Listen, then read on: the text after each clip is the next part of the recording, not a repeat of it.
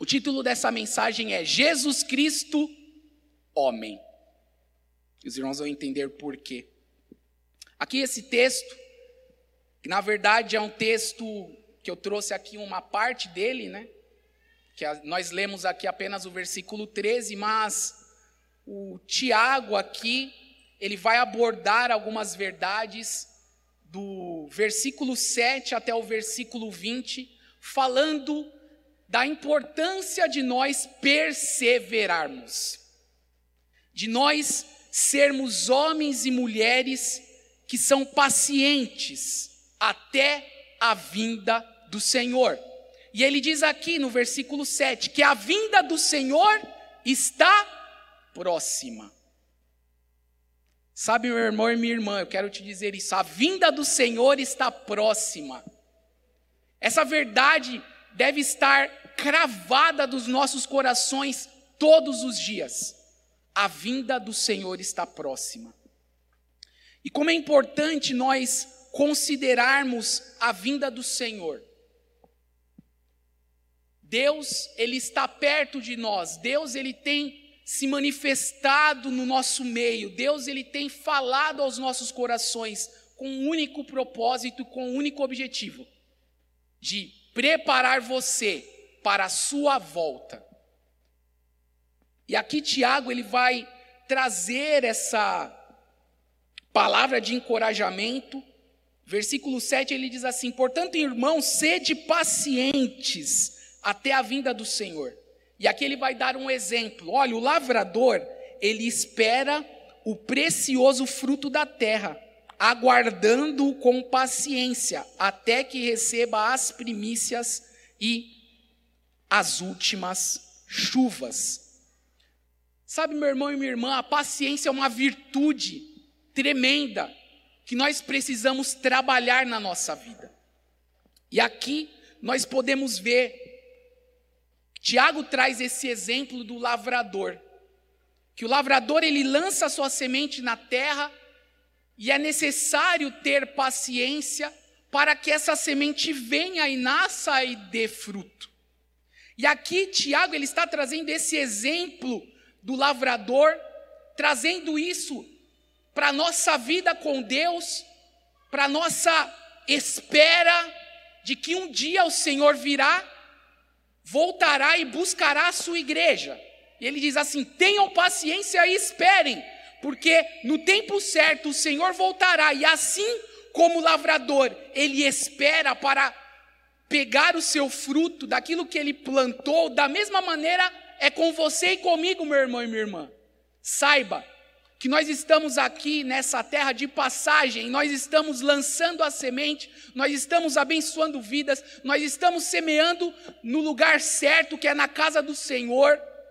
Glória a Deus pela vida dos irmãos que têm sido despertados a isso, muito motivados pela liderança da nossa igreja, pastor Jorge, que tem sido uma pessoa que tem abençoado as nossas vidas e nos despertado a servir, a trabalhar, a colocar a mão no arado, a vir para o mutirão, porque se dependesse de nós, nós não viríamos. E o Senhor, Ele tem levantado homens, mulheres, pessoas para que nós, como lavradores, continuemos semeando, continuemos lançando a nossa semente, mas sabendo que precisamos ser pacientes. Porque muitas vezes nós queremos que a colheita ela venha de maneira rápida. E aqui esse texto, Tiago ele mostra para nós que nós precisamos ser pacientes. E aqui nesse contexto ele diz que a nossa colheita não será aqui nessa terra. Porque ele nos ensina a ter paciência, porque a vinda do Senhor está próxima. E é importante nós entendermos isso e considerarmos isso. Precisamos ter paciência. E aí no versículo 9, Tiago ele vai nos exortar a respeito de nós sermos pacientes também. E ele diz assim: Irmãos, não vos queixeis uns dos outros, para que não sejais julgados, o juiz está às portas. E aqui eu entendo que Tiago está dizendo assim: que nós precisamos aprender a ser pacientes com os irmãos. Porque é muito fácil nós nos queixarmos de problemas, muito fácil nós nos queixarmos de situações que acontecem conosco, no nosso dia a dia, quando nós ouvimos uma palavra contrária, quando nós ouvimos uma má notícia, quando nós alguém pisa no nosso pé, no nosso calo, isso machuca, isso dói, quando ouvimos é, más palavras ao nosso respeito. E aqui Tiago lhe diz: Olha, não vos queixeis uns aos outros, para não ser julgados. O juiz está às portas, ou seja, o rei está voltando. O justo juiz, aquele que virá para julgar todas as coisas, aquele que virá para julgar, ele está voltando. Ele está perto. A vinda do Senhor está próxima ele está alertando a nós sobre isso. Portanto, o que cabe a nós é termos paciência. Precisamos exercer essa paciência,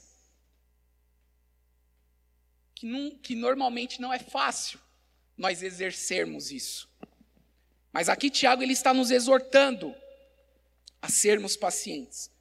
E ele vai trazer alguns exemplos sobre a paciência. E no versículo 10 e 11, ele vai dizer assim: Irmãos, Tomai os profetas que falaram em nome do Senhor como exemplo de paciência e de perseverança diante do sofrimento. Ele vai mostrar para nós que existiram, existiram pessoas, existiram homens de Deus, existiram profetas que foram falaram em nome do Senhor e esses profetas, eles foram exemplo de paciência. E se ele traz isso como exemplo, para nós esses exemplos são válidos, são importantes, porque nós precisamos ter essa paciência e trabalhar essa paciência na nossa vida para que nós possamos perseverar até a vinda do Senhor, que está próxima. Então aqui ele vai dizer assim: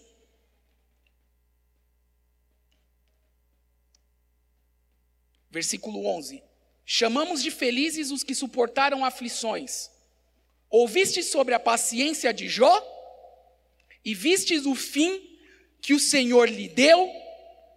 Porque o Senhor é cheio de misericórdia e compaixão. Nós temos um Deus que é cheio de misericórdia e compaixão. E esse exemplo que ele traz aqui, que é o exemplo de Jó, que eu creio que talvez na Bíblia nós não vemos um homem tão provado como Jó. Que passou por poucas e boas para viver algo que Deus queria que ele vivesse. O trabalhar de Deus na vida de Jó foi algo muito profundo, foi algo muito que nós não conseguimos entender com os nossos olhos humanos. É algo que Deus faz diante do seu poder, diante da sua soberania, diante do seu infinito poder, que nós não conseguimos compreender com a nossa mente racional, com a nossa mente humana, mas o que Tiago mostra aqui é que Jó foi paciente. Jó foi paciente e ele é um exemplo nessa área. E como é importante nós aprendermos essa paciência, porque essa paciência e perseverança diante do sofrimento que eu creio que nós temos enfrentado, não apenas nesse tempo, mas ao longo da nossa vida, ao longo da nossa jornada cristã, ao longo da nossa trajetória de vida, nós temos enfrentado lutas, nós temos enfrentado problemas, nós temos enfrentado dificuldades. E todas elas vêm com o objetivo de provar a nossa vida, provar a nossa fé, ver onde está o nosso coração e, de fato, trabalhar em nós essa paciência, essa perseverança até a vinda do Senhor. Jó ele foi um exemplo muito claro disso. Mas aqui Tiago ele mostra, olha, vocês ouviram sobre a paciência de Jó, mas vocês viram qual foi o fim que o Senhor lhe deu? O fim de Jó foi um fim de bênção. O fim de Jó foi um fim onde Deus derramou sobre a vida dele assim uma porção tão poderosa, tão tremenda. E aqui lá no livro de Jó, capítulo 42, versículo 12 diz assim: Assim, o Senhor abençoou o último estado de Jó mais do que o primeiro, pois Jó chegou a ter 14 mil ovelhas, 6 mil camelos, mil jumentas de bois e mil jumentas. Mil juntas de bois e mil jumentas. De tão grande foi a bênção que Deus derramou sobre a vida dele e que de certa maneira nós estamos numa jornada e que estamos sendo provados pelo Senhor, estamos sendo trabalhados pelo Senhor, estamos passando por lutas na nossa vida, estamos sendo confrontados todos os dias, no nosso trabalho, na nossa casa, nos nossos relacionamentos, nós temos sido confrontados. Isso tem trabalhado muito forte nas nossas emoções. Um dia eu a minha emoção está tão maravilhosa, eu estou alegre, eu me deleito no Senhor, eu louvo, eu adoro ao Senhor, mas existem momentos que parece que o céu está fechado. Existem momentos que parece que o céu está de bronze. Parece que existe uma nuvem que está impedindo a nossa comunhão com Deus, de nós nos achegarmos a Deus, de, de tão pesado que nós estamos nos sentindo, do peso de culpa ou de algum tipo de situação que aconteceu na nossa vida, de alguma perseguição que nós estamos sofrendo, de uma palavra que nós recebemos. Essa semana foi assim. Até eu estava falando com o irmão, dizendo: Ó, irmão, ora comigo que eu estou triste. Porque eu recebi uma notícia, eu fiquei muito entristecido ali na hora. E depois, no mesmo momento, aconteceu uma outra situação que o meu pai me ligou. E eu fiquei muito entristecido, eu chorei por conta daquilo. Porque a vida é assim. Nós nos deparamos com notícias, nós passamos por lutas, nós passamos por problemas, mas nós precisamos perseverar. Nós precisamos dessa paciência de Jó.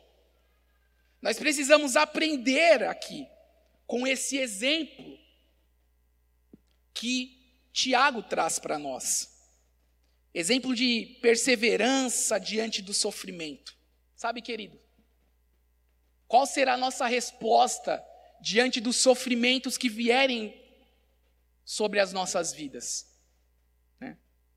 Hoje, uma amiga nossa de São Paulo, muito querida, pediu oração por seu filho que está com Covid. Está numa situação que eu entendi bastante delicada. Como nós recebemos a notícia de um filho enfermo? Como nós recebemos a notícia de um pai que está com câncer? Como nós recebemos a notícia de uma mãe que perdeu um filho? Como nós recebemos a notícia na nossa vida? Dessas situações que nos afligem, nos abatem, fazem com que a nossa estrutura seja abalada. Isso nós precisamos meditar nessa noite. Então, diante dessa primeira verdade que Tiago traz para nós, que a vinda do Senhor está próxima e que nós precisamos ser pacientes e fortalecer o nosso coração e entender que nós passaremos por lutas e assim como Jó é um exemplo dessa paciência. E ele foi agraciado pelo Senhor, porque o Senhor é cheio de misericórdia e de compaixão, e alcançou a vida de Jó de uma maneira tão tremenda, que Jó passou a ser um exemplo de paciência diante da sua, diante do seu sofrimento. Nós podemos refletir hoje sobre a nossa vida. Como está o seu coração e como está o meu coração diante do sofrimento, diante das afrontas, diante das lutas que nós temos enfrentado? Como estão as nossas emoções?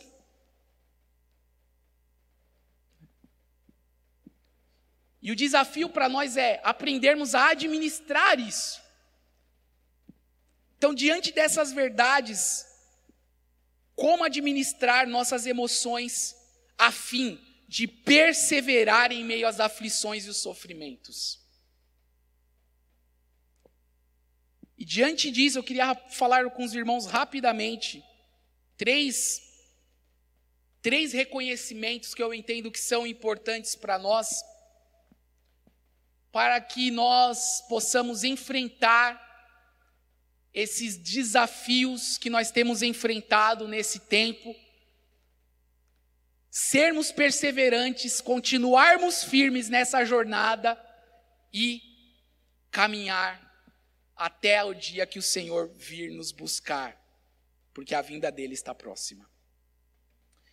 E a primeira verdade que eu queria falar com os irmãos é: nós precisamos reconhecer que nós somos humanos. Nós precisamos que nós somos humanos gente aqui que acha que é super-homem. Mas não somos. Nós somos humanos. E quando eu penso nessa humanidade, humanidade faz nós pensarmos que nós passaremos por problemas, nós encararemos as dificuldades talvez de uma maneira difícil, nós em alguns momentos da vida, nós precisaremos encarar a morte, isso vai trazer sofrimento para nós, porque nós somos humanos, e nós somos emocionais, que nós choramos, nós sorrimos, nós nos entristecemos, mas nós muitas vezes estamos em momentos em que o gozo do Senhor, a alegria do Senhor tem trabalhado nas nossas vidas de uma maneira poderosa. Em alguns momentos nós estamos pessoas como fracos, em alguns momentos nós estamos nos sentindo irados, bravos, mas em alguns momentos nós estamos calmos, serenos e tranquilos. Até como aquela canção, lembrei aqui, né? idade. Sereno e tranquilo, Sinto descanso nesse viver. Quem lembra dessa? A vida é assim. E nós precisamos encarar a nossa humanidade como uma realidade. Nós precisamos encarar isso. Nós não podemos fugir disso. Muitas vezes nós queremos ser super humanos, super crentes. E isso é um erro isso é um erro. Nós precisamos entender que nós somos humanos e reconhecer que essa humanidade nos levará a nos entregarmos diante de Deus. Porque quando nós achamos que nós somos alguma coisa e nós queremos achar que nós somos alguma coisa e quando nós queremos é, demonstrar uma força que nós não temos, nós estamos indo contra aquilo que Deus nos fez. Deus nos criou assim, para que nós pudéssemos depender totalmente dEle. Então, quando nós reconhecemos que nós somos humanos, nós nos colocamos na nossa condição de miséria, de humilhação, de não ser nada. e nós reconhecemos que nós precisamos de um Deus. Quando nós reconhecemos a nossa humanidade, nós reconhecemos que nós precisamos de socorro. Então, o ser humano aqui é algo que é importante para nós. Nós reconhecermos a nossa humanidade é nós reconhecermos a nossa dependência de um Deus que é tremendo, de um Deus que é poderoso, de um Deus que é forte, de um Deus que se inclina.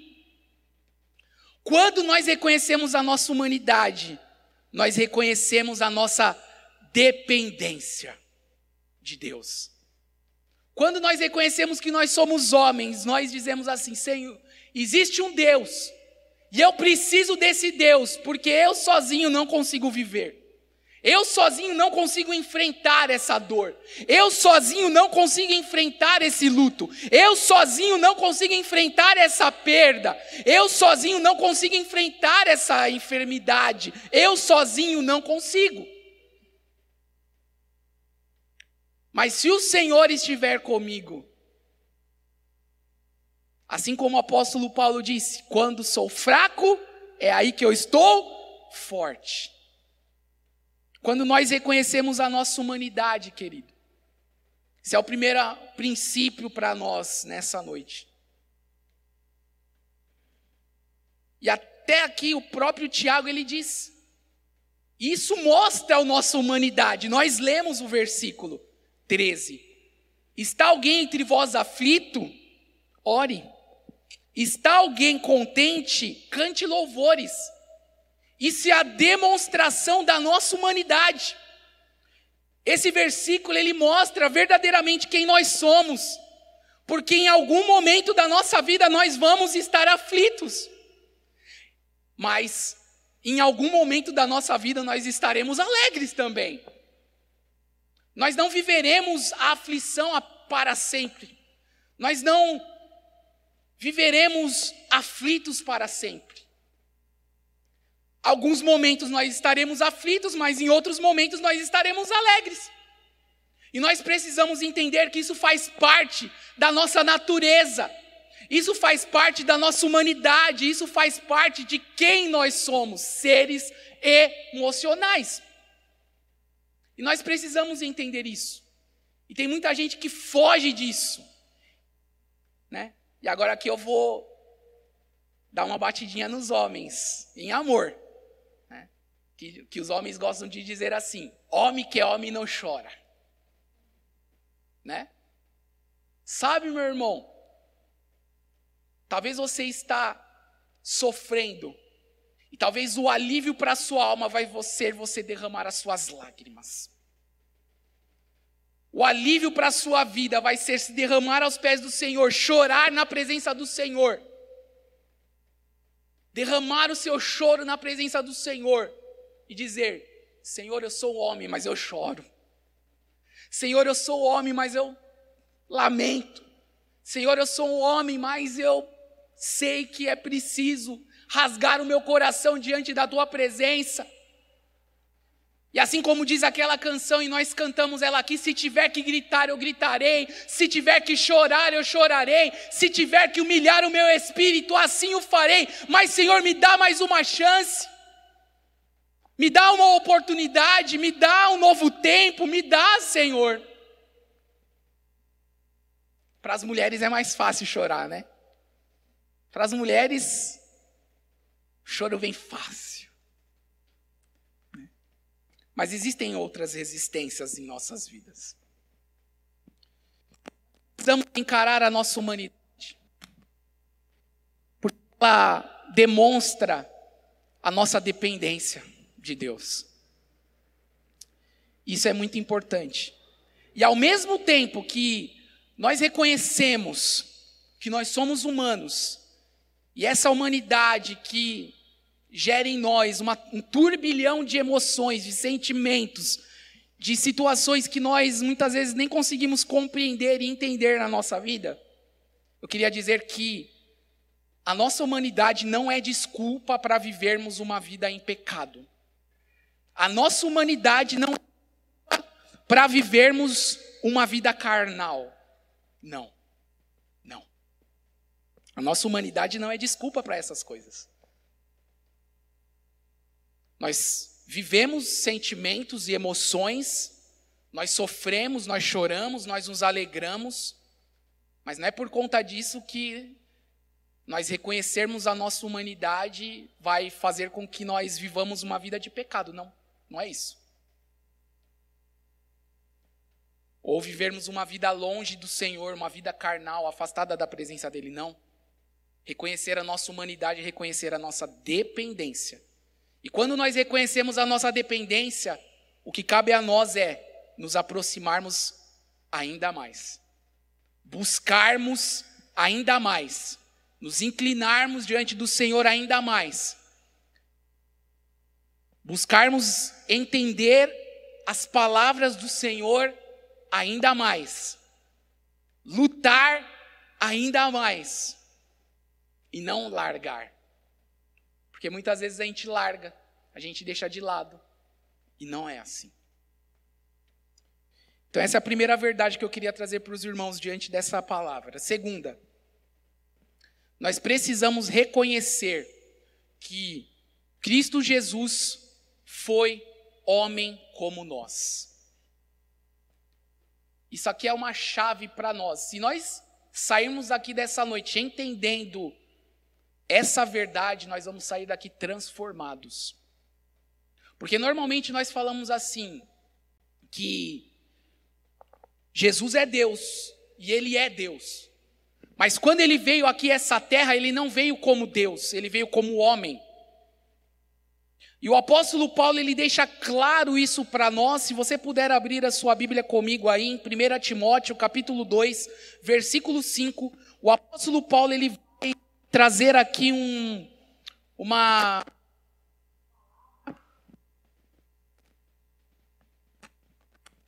Ele vai trazer aqui uma palavra de quem é Jesus. Em 1 Timóteo 2,5 ele diz assim: Porque há um só Deus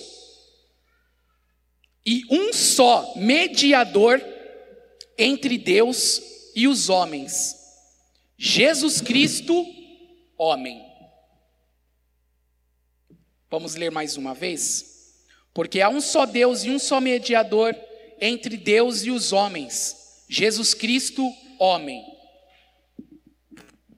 O apóstolo Paulo aqui ele não disse Jesus Cristo Deus. Ele poderia ter dito, porque Jesus é Deus. Mas o que me chama a atenção aqui é que Paulo está dizendo que Jesus Cristo ele foi homem. E isso me chama muita atenção. Porque nós começamos aqui né, nessa, nessa ministração dizendo que nós precisamos reconhecer que nós somos humanos. E o apóstolo Paulo ele diz que só existe um mediador entre Deus e os homens, e é Jesus Cristo, homem. Quem é esse Jesus? Quem é esse Jesus homem? Porque normalmente a gente fala da natureza divina de Jesus. E nessa noite eu gostaria de abordar aqui, de forma muito breve, a natureza humana de Jesus. Porque essa natureza humana de Jesus, nós vamos nos identificar muito com ela. Porque Jesus Cristo ele veio em forma de homem sobre essa terra. E isso é muito importante nós entendermos, porque quando nós vemos Jesus, nós podemos nos identificar com ele. O apóstolo Paulo, lá em Romanos, ele, na sua linguagem paulina, ele vai dizer que Jesus ele é o segundo Adão. Ou seja, o primeiro homem Adão não cumpriu o propósito. E Jesus vem como o segundo Adão, o segundo homem. E ele cumpre o propósito de Deus para trazer a salvação a essa terra. Mas Jesus Cristo veio como homem. E aqui, nós podemos entender que Jesus Cristo veio como um homem. E a primeira, quando nós vemos na vida de Jesus, a primeira coisa que nós vemos é Jesus Cristo nasceu. Tudo bem que o nascimento dele foi um nascimento diferente. O Espírito Santo veio sobre Maria e ela concebeu um filho ali.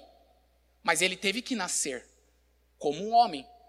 Jesus Cristo foi um bebê que teve suas limitações ali. Todos que têm filho pequeno sabem que um bebê depende inteiramente do seu pai e da sua mãe para comer, para beber, para se vestir, para tomar o seu banho, para lavar as suas orelhinhas, né? Para lavar todo o seu corpinho. Jesus Cristo ele foi o homem. E ele veio nesse corpo humano com limitações. Porque muitas vezes nós não falamos isso, nós falamos, não, Jesus é Deus. Jesus ele fez milagres. Jesus ele veio, andou por essa terra e fez grandes coisas, mas nós nos esquecemos que ele veio como um homem. A Bíblia diz, o apóstolo Paulo diz lá em Filipenses que ele não considerou com usurpação ser igual a Deus, mas ele se esvaziou, assumindo a forma de servo. E como nós, a semelhança de homens, ele veio a essa terra, com as mesmas limitações que você e eu temos. Muitas vezes nós não consideramos isso, falamos, não, Jesus não teve problema, Jesus não teve limitações, Jesus era Deus, Jesus. Não. Lê a Bíblia, irmão, lê a Bíblia. A gente precisa ler a Bíblia. Jesus, ele foi homem. Jesus, ele teve as mesmas limitações que você e eu. E sabe, querido, quando Jesus estava aflito, sabe o que ele ia fazer? Ele ia lá para o monte orar. Porque ele sabia da dependência que ele precisava ter em Deus, diante da sua natureza humana.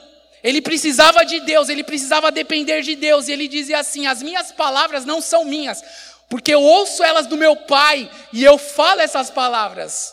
Demonstra a dependência do Senhor. Jesus Cristo, ele teve momentos na sua vida que ele chorou. Lá, lá em João capítulo 11, versículo 35, ao versículo, o menor versículo da Bíblia, que diz: Jesus chorou. Por que, que João ele escreve isso? Para mostrar que Jesus era um homem, que Jesus veio em carne, Jesus veio em osso aqui nessa terra, e Jesus ele se compadeceu do sofrimento, e ele sofreu também. Por conta de ver o seu amigo Lázaro morto e ver o sofrimento das suas irmãs e de todas aquelas pessoas que estavam ali naquele velório. Jesus chorou, assim como você e eu choramos. Jesus também ele se indignou em alguns momentos. Talvez assim como você e eu nos indignamos. Lá em João capítulo 2, versículo 15, diz assim: Fez então um chicote de cordas e expulsou todos do pátio do templo, bem como as ovelhas e bois, e esparramou o dinheiro dos cambistas e revirou as mesas. E depois nós sabemos o que ele disse: Olha, vocês não sabem que a casa do meu pai é a casa de oração e vocês estão transformando essa casa no covil de salteadores? Eu não imagino Jesus aqui é, chegando lá no templo, né?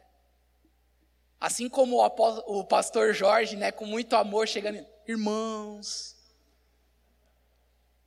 vamos arrumar aqui bonitinho, vamos tirar. Não, Jesus ele fez um, aqui diz aqui, ó, que ele fez um chicote de corda. Ah, irmão, chicote é para dar chicotada.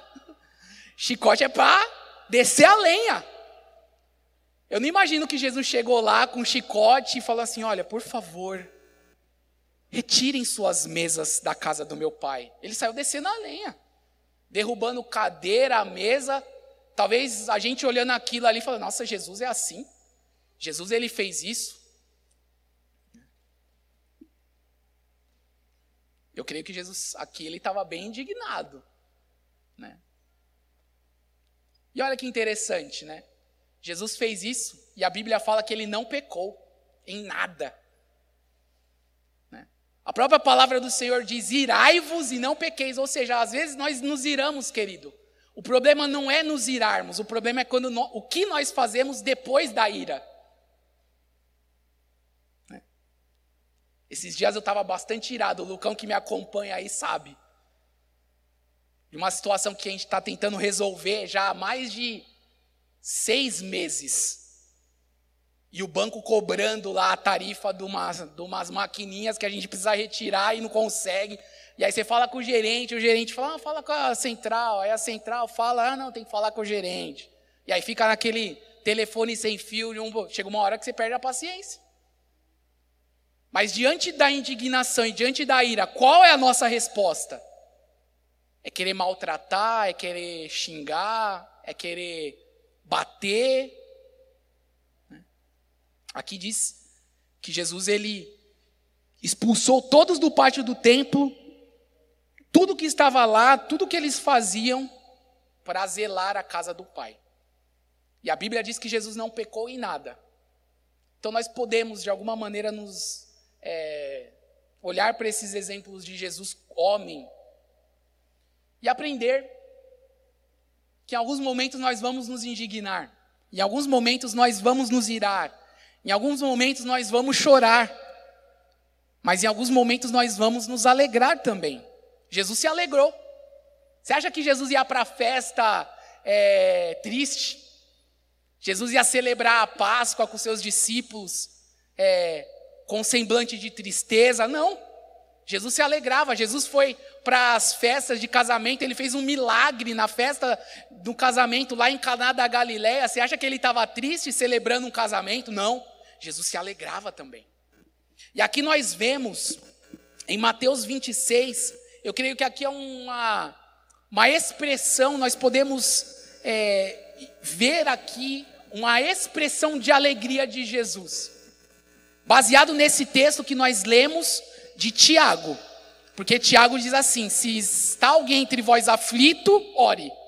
Mas se está alguém entre vós contente, cante louvores. E aqui em Mateus, capítulo 26, versículo 30, diz assim: E depois de cantar um hino, saíram para o Monte das Oliveiras. Jesus estava ali com seus discípulos celebrando a Páscoa, tendo um tempo gostoso, sentados junto à mesa. Imagina você aí com seus queridos, lá na sua casa, né? Preparou aquela comida gostosa. Eu já estou imaginando aqui a minha feijoadinha boa que eu gosto, que a Roberta estava preparando, falou que vai preparar esses dias aí, ó. Tô esperando com fé. Preparou a feijoadinha, aí você senta junto à mesa, come gostoso, tem um momento de comunhão, isso não, não alegra o nosso coração? Que era o que Jesus estava vivendo com seus discípulos ali naquele momento. E aí diz: e depois de cantar um hino, né, está alegre? Cante louvores. E eles cantaram um hino e foram. Jesus se alegrava também. Eu queria fazer um parêntese aqui, não está no script da mensagem, queria fazer só um parêntese, dizer quem já assistiu à série The Chosen. É uma série que só tem no celular, mas ela retrata a vida de Jesus e eu acredito que ela é muito, muito verdadeira em mostrar um Jesus que muitas vezes nós não conseguimos compreender com a nossa mente. Muitas vezes nós lemos a Bíblia, mas nós muitas vezes não conseguimos compreender Jesus dessa maneira. E essa série The Chosen, que fala sobre os escolhidos, Jesus escolhendo seus discípulos, é uma série baseada no Evangelho de João. E ali mostra alguns episódios falando de Jesus lá no, em Caná da Galileia, fazendo a, ali um milagre, mostrando alguns exemplos. E mostra um Jesus alegre um Jesus que compartilha do pão dos seus discípulos. É uma bênção. Quem puder, deixa aí a recomendação que vocês vão ser muito edificados. Mas Jesus também se afligiu. Jesus chorou, Jesus se alegrou, Jesus se indignou, Jesus também se afligiu. E lá em Lucas capítulo 22, versículo 44, diz assim: E cheio de angústia, orava mais intensamente, e o seu suor se tornou como gotas de sangue que caíam no chão. Ou seja, depois de Jesus ter louvado ao Senhor ali com seus discípulos, ele sai, ele vai, e ele vai para o Monte das Oliveiras, e nós sabemos que ele foi para um momento do seu maior sacrifício, que é se entregar por você e por mim na cruz. E aqui essa palavra diz que Jesus, cheio de angústia, né? Ou seja, Jesus estava aflito, a tal ponto que a Bíblia diz aqui que o seu suor se tornou como gota de sangue. Tamanho era o sofrimento, tamanha era a dor, tamanha era a aflição de Jesus. Mas aqui mostra, bem parecido com o que Tiago está dizendo: alguém está aflito, ore. O que Jesus estava fazendo? Ele estava aflito. O que ele estava fazendo? Orando. E ainda dizia para os seus discípulos assim, quando ele estava lá no Getsemane: ele dizia: Orais para que vocês não entrem em tentação. O espírito está pronto, mas a carne é fraca. Por que Jesus precisava orar, querido? Porque ele estava na, como homem nessa terra. E ele veio como homem cumprir o propósito de Deus para salvar as nossas vidas. Somente um homem poderia trazer a salvação. Jesus vem como homem para trazer a salvação para você e para mim. Então não se engane, muitas vezes a gente fala, não, Jesus é, ele é Deus, Jesus é Deus, mas ele veio como homem. E fica muito claro isso, essa humanidade de Jesus, porque Jesus mesmo, ele vai dizer isso. Né? Não, não é o pastor Felipe que está dizendo, o próprio Jesus vai dizer isso. E é muito interessante, lá em Mateus capítulo 4, versículo 3 e 4, é o momento em que Jesus ele é conduzido pelo Espírito Santo ao deserto para ser tentado. E a Bíblia diz que depois de 40 dias que Jesus estava em jejum, ele teve fome. Ah, irmão, a gente fica é, quatro, vai fazer exame de sangue, oito horas de jejum, a gente já começa a ficar empinicado. Ai, que dor de a minha barriga. Ai, estou com fome. Ai, preciso comer. Jesus ficou 40 dias como homem, viu? Não, porque é Deus, Jesus é Deus e ele Querido, entenda. Jesus homem. 40 dias de jejum. E aí lá, depois de 40 dias, a Bíblia diz que ele teve fome. E aí o, o diabo aparece para Jesus. E olha que interessante esse texto. Porque aqui o diabo ele chega diante de Jesus e a Bíblia diz assim: então o tentador aproximou-se dele e disse: Se tu és filho de Deus, ordena que estas pedras se transformem em pães. Mas Jesus respondeu: Está escrito: nem só de pão o homem viverá mas de toda a palavra que sai da boca de Deus. O diabo tentou Jesus naquilo que ele era. O diabo chegou para Jesus dizendo assim: Você é filho de Deus mesmo? Então transforma essas pedras em pães. Mas Jesus sabia que se ele fizesse isso, ele iria pecar porque ele veio a essa terra para cumprir um propósito de Deus, a vontade de Deus. E nessa terra ele estava como homem. Ele não estava aqui representando, ele estava representando a Deus na forma humana. Jesus é Deus, é Deus. E ele vai dizer assim: Mas nem só de pão viverá o homem. Ou seja, eu, como homem, não preciso mostrar quem eu sou. Eu sou Deus e eu posso fazer isso, mas eu estou aqui como homem. E Deus diz na sua palavra, porque ele está citando lá o texto de Deuteronômio, que nem só de pão vive o homem, ou seja, ele está dizendo: eu não preciso apenas de pão, eu preciso das palavras do meu Deus para me sustentar e me fortalecer para cumprir o propósito que ele tem para mim aqui nessa terra, que é salvar a humanidade. Jesus Cristo veio como homem, nós precisamos entender essa verdade. Jesus Cristo foi até o fim. Desde o momento em que ele nasceu, com as suas limitações, venceu todas as tentações. Irmão, quando você pensar em tentação de Jesus, ele venceu todas. Todas as que nós passamos, todas as que vocês passam, Jesus venceu todas, como um homem. Porque ele entendeu o seu chamado, ele entendeu o seu propósito, e ele vivia uma vida na dependência de Deus. Ele orava, ele ia para o monte orar, ele buscava, ele clamava. Ele caminhava com Deus e ele entendia que, como um homem, nem só de pão viverá, mas eu me alimento de toda a palavra que o meu Deus fala para mim. Então, Jesus, como homem, ele mostra isso e ele vence o diabo nessa tentação, porque qual era a tentação de Jesus?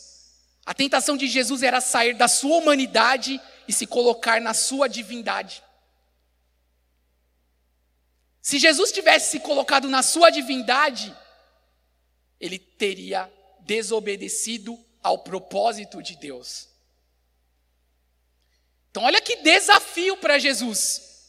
Ter que se humilhar e se esvaziar e saber que Ele é Deus, e mesmo sendo Deus, Ele não usurpou não se preocupou em querer demonstrar isso, mas ele se esvazia, ele se humilha, ele se coloca numa condição de servo. E muitas vezes nós, humanos, queremos mostrar que nós somos alguma coisa. Sabe, irmãos, nós precisamos aprender com Jesus nessa noite. Jesus venceu todas as tentações como homem. Isso é um refrigério para a nossa vida, porque se Jesus venceu, querido e querida, nós podemos vencer também. Então, esse texto de Mateus capítulo 4 é muito profundo para nós nessa noite. Porque Jesus, ele teve que vencer a tentação em dizer que o que cabia a ele era permanecer na sua condição de homem naquele momento, tomar a palavra de Deus, se alimentar dela e se sustentar e se fortalecer até que ele cumprisse o propósito. E foi assim que ele fez. E foi assim que ele fez. Para nós finalizarmos, nós precisamos reconhecer que em Cristo nós podemos vencer todas as coisas é em Cristo. Não é na nossa força, não é na nossa natureza, não é na nossa, no nosso braço, não. Em Cristo. Se o Cristo homem veio, cumpriu todas as coisas, tomou a chave do inferno e da morte das mãos do diabo, venceu todas as coisas, está sentado à destra de Deus Pai Todo-Poderoso. Em Cristo, nós podemos vencer todas as coisas. Em Cristo nós venceremos. João capítulo 16, versículo 33, Jesus vai dizer assim: Eu vos tenho dito estas coisas para que vocês tenham paz em mim. Sabe, querido, Jesus ele nunca escondeu dos seus discípulos que haveriam lutas, que haveriam problemas, que haveriam dificuldades, que haveriam situações difíceis, porque ele mesmo estava enfrentando isso na sua vida. Ele viveu isso. Ele é o maior exemplo de viver isso na sua vida. Ele é o maior exemplo. E ele diz que eu tenho dito essas coisas para que vocês tenham paz em mim. No mundo tereis tribulações, mas não vos desanimeis, tende bom ânimo, eu venci o mundo. Jesus Cristo venceu o mundo. E se nós estivermos em Cristo, certamente nós venceremos. Portanto, meus irmãos e minhas irmãs, nós precisamos entender isso. E assim como Tiago aqui, nós começamos lendo esse texto, nós precisamos entender algumas armas espirituais e a oração e o louvor são armas espirituais que a igreja precisa usar na sua vida. Jesus, como um homem, usou na sua vida. Quando ele estava aflito, ele orava, ele entendia o seu propósito, ele orava, ele clamava ao Senhor. E quando nós estivermos alegres, nós precisamos cantar louvores.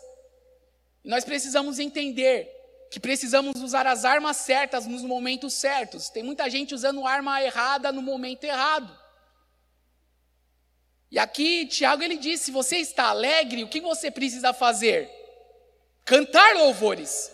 E se você está aflito, o que, que nós precisamos fazer? Orar.